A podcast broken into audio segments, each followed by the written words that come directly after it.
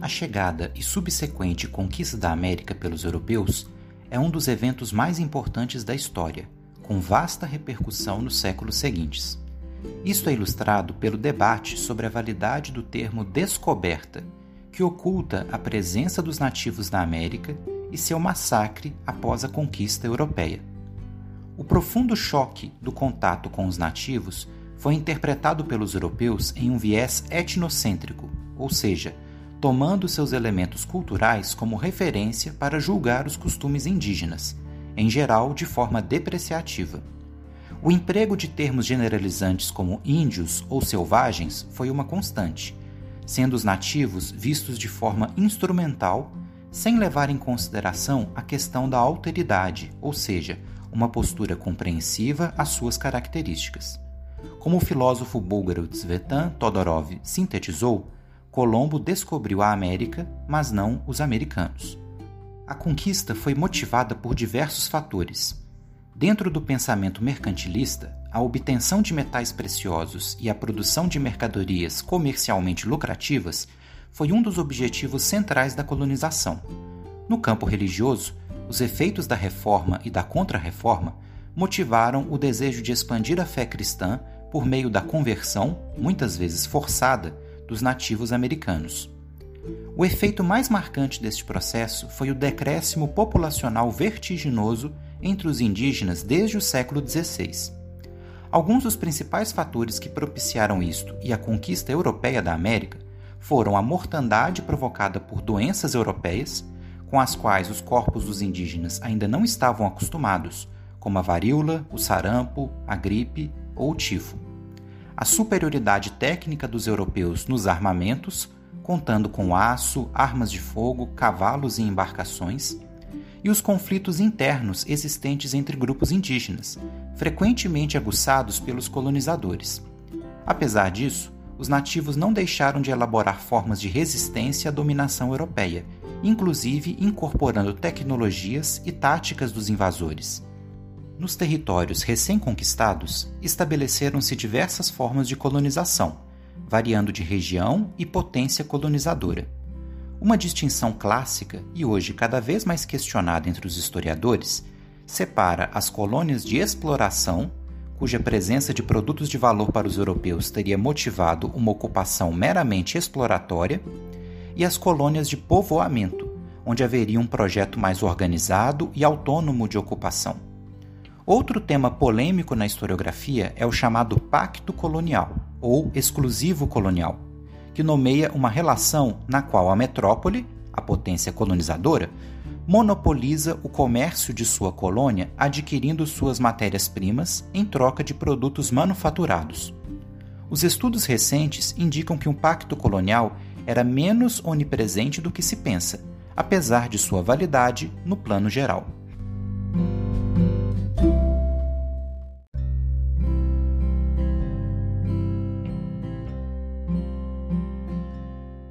Trajetória da conquista e colonização da América começou na virada do século XV para o XVI, quando as embarcações de Cristóvão Colombo iniciaram o contato dos espanhóis com as misteriosas terras a oeste do Atlântico. De suas bases iniciais em ilhas do Caribe, como Cuba, os espanhóis tiveram posteriormente contato no continente com o Império Azteca. Para lá se dirigiu em 1519 o espanhol Hernán Cortés, com cerca de 600 homens, disposto a conquistar as novas terras.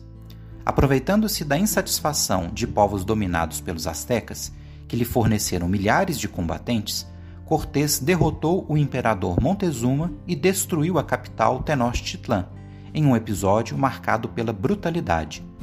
Um processo parecido ocorreu em 1532, quando Francisco Pizarro, em nome da Espanha, aproveitou-se de uma disputa entre os irmãos Huáscar e Atahualpa pelo comando do Império Inca. Com apenas algumas dezenas de soldados, Pizarro capturou o imperador e iniciou a conquista dos territórios nos Andes. Cortés e Pizarro são os exemplos mais célebres dos chamados adelantados, indivíduos autorizados pela coroa espanhola a conquistar novas terras, fundando povoados e organizando leis, produção econômica, cobrança de tributos e a catequese católica. Embora crucial no início do processo de colonização, Os constantes atritos produzidos pelos adelantados levaram a coroa a tomar cada vez mais as rédeas na administração colonial. Assim, surgiu uma estrutura que tinha no topo do controle o Conselho das Índias, responsável na metrópole por supervisionar a administração da América Espanhola, que foi dividida em quatro vice-reinados em áreas de valiosa produção econômica e quatro capitanias gerais em áreas estratégicas Além destes órgãos, foi criada em Sevilha e depois Cádiz a Casa de Contratação, que administrava as atividades econômicas e a cobrança de impostos das colônias. Foram criadas também as audiências, que eram os mais altos tribunais de justiça da América Espanhola, e os cabildos, que se encarregavam da administração das cidades. A conquista dos impérios Azteca e Inca deu aos espanhóis acesso a fabulosas jazidas de prata principalmente nas regiões de Zacatecas, no México, e Potosí, na Bolívia. Para evitar os ataques de piratas e corsários, além do contrabando, a produção dos metais era enviada a alguns poucos portos escolhidos, como Veracruz, no México, e Cartagena, na Colômbia, de onde saíam comboios de galeões que escoltavam as riquezas até portos como Cádiz, na Espanha. O cultivo de produtos tropicais como a cana-de-açúcar, o cacau, o tabaco e o algodão nas haciendas, além da criação de gado, também foram atividades largamente praticadas. Dois modelos de trabalho foram marcantes no processo de colonização espanhol. O primeiro foi a encomienda, que era uma forma de trabalho compulsório indígena não remunerado, no qual a força de trabalho era recolhida por um funcionário chamado encomendeiro, recebendo os índios, em troca, meios para sustento e a catequese. Muito polêmica, dadas as arbitrariedades de sua implantação, a encomenda dividiu espaço com a mita, que foi adaptada a partir do modelo pré-existente no Império Inca. Esta também se baseava no trabalho indígena forçado, que ocorria principalmente nas minas, sendo os trabalhadores retirados de suas comunidades por um tempo específico com o recebimento de um salário irrisório. Embora a mão de obra predominante na América Espanhola como um todo fosse indígena ou mestiça, houve também a prática da escravidão de africanos. A organização social das colônias espanholas era hierarquizada, sendo ocupada no seu topo pelos chamados chapetones, que eram espanhóis enviados para a América para exercer os cargos políticos de maior prestígio e poder. Logo abaixo vinham os criolhos, expressão que, na América Espanhola, designava os brancos nascidos nas colônias e descendentes dos colonizadores espanhóis. Embora fossem em geral ricos, os criolhos tinham seu poder político limitado à participação nos cabildos, uma vez que os chapetones ocupavam os principais cargos. Na base social e constituindo a maioria da população vinham os indígenas e mestiços, além da presença de africanos e seus descendentes. O tratamento desumano praticado contra os indígenas e a exploração de seu trabalho não deixaram de despertar críticas mesmo no mundo espanhol, sendo a obra do frade dominicano Bartolomeu de las Casas uma das precursoras na denúncia da violência a qual esses povos foram submetidos. Ao contrário do que ocorreu na América Portuguesa, nas colônias espanholas foram criadas estruturas como universidades e tribunais da Inquisição. O intelectual brasileiro Sérgio Buarque de Holanda explicou essa diferença pela metáfora do semeador, associado aos portugueses, e do ladrilhador, identificado com os espanhóis, defendendo que, enquanto os primeiros se acomodavam à condição dos espaços para organizar a colonização, os segundos alteravam os espaços, moldando-os a seus interesses. Apesar de questionado atualmente, essa distinção ainda ajuda a perceber as nuances da colonização espanhola.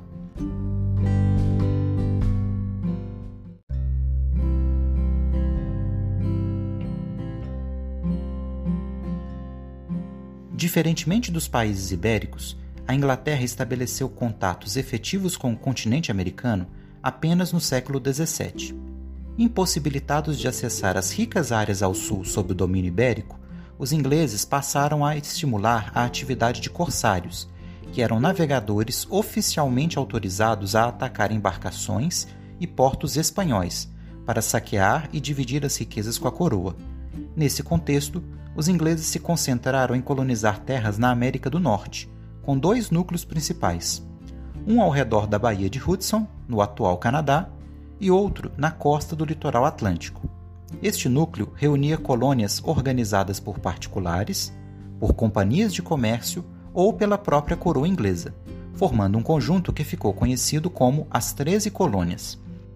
Para este espaço, migraram muitas famílias e indivíduos que fugiam das perseguições políticas e religiosas na Inglaterra. O grupo dos puritanos, em particular, exerceria um papel muito influente na formação das colônias mais ao norte. Mas outros grupos, como católicos, batistas, anglicanos e judeus, também emigraram para a América. Por sua vez, a coroa inglesa adotou uma política de negligência salutar com as 13 colônias, reduzindo a interferência em seus assuntos e tolerando uma prática de self-government, que se tornou tradicional na região.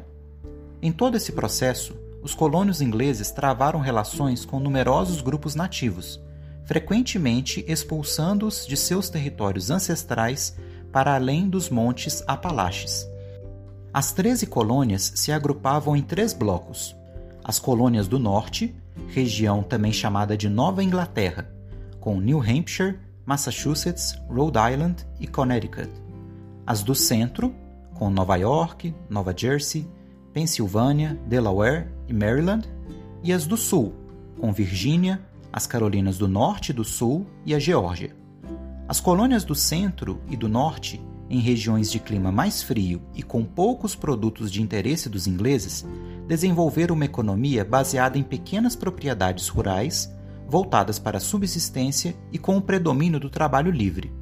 Posteriormente, com o desenvolvimento de rotas comerciais, passaram a integrar o chamado comércio triangular, expressão que designa as trocas comerciais entre essas colônias, que produziam o rum a partir do melaço vindo das Antilhas e o negociavam por escravizados na África, revendidos à América Central.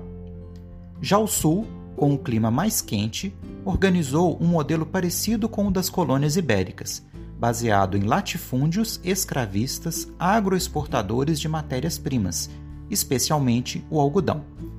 A expansão marítima atrasada da Inglaterra coincidiu com os esforços da França e da Holanda de formar seus próprios impérios coloniais, muitas vezes às custas de ataques a possessões ibéricas. A França colonizou a região do Quebec, no atual Canadá, da Louisiana, nos atuais Estados Unidos, o Haiti e a Guiana Francesa, enquanto os holandeses dominaram algumas ilhas nas Antilhas, o Suriname e, por um breve período, a região onde se localiza atualmente Nova York e o litoral do atual Nordeste brasileiro. Foi por ameaças como essas que a coroa portuguesa se concentrou cada vez mais em garantir o controle e a colonização de seu valioso território na América.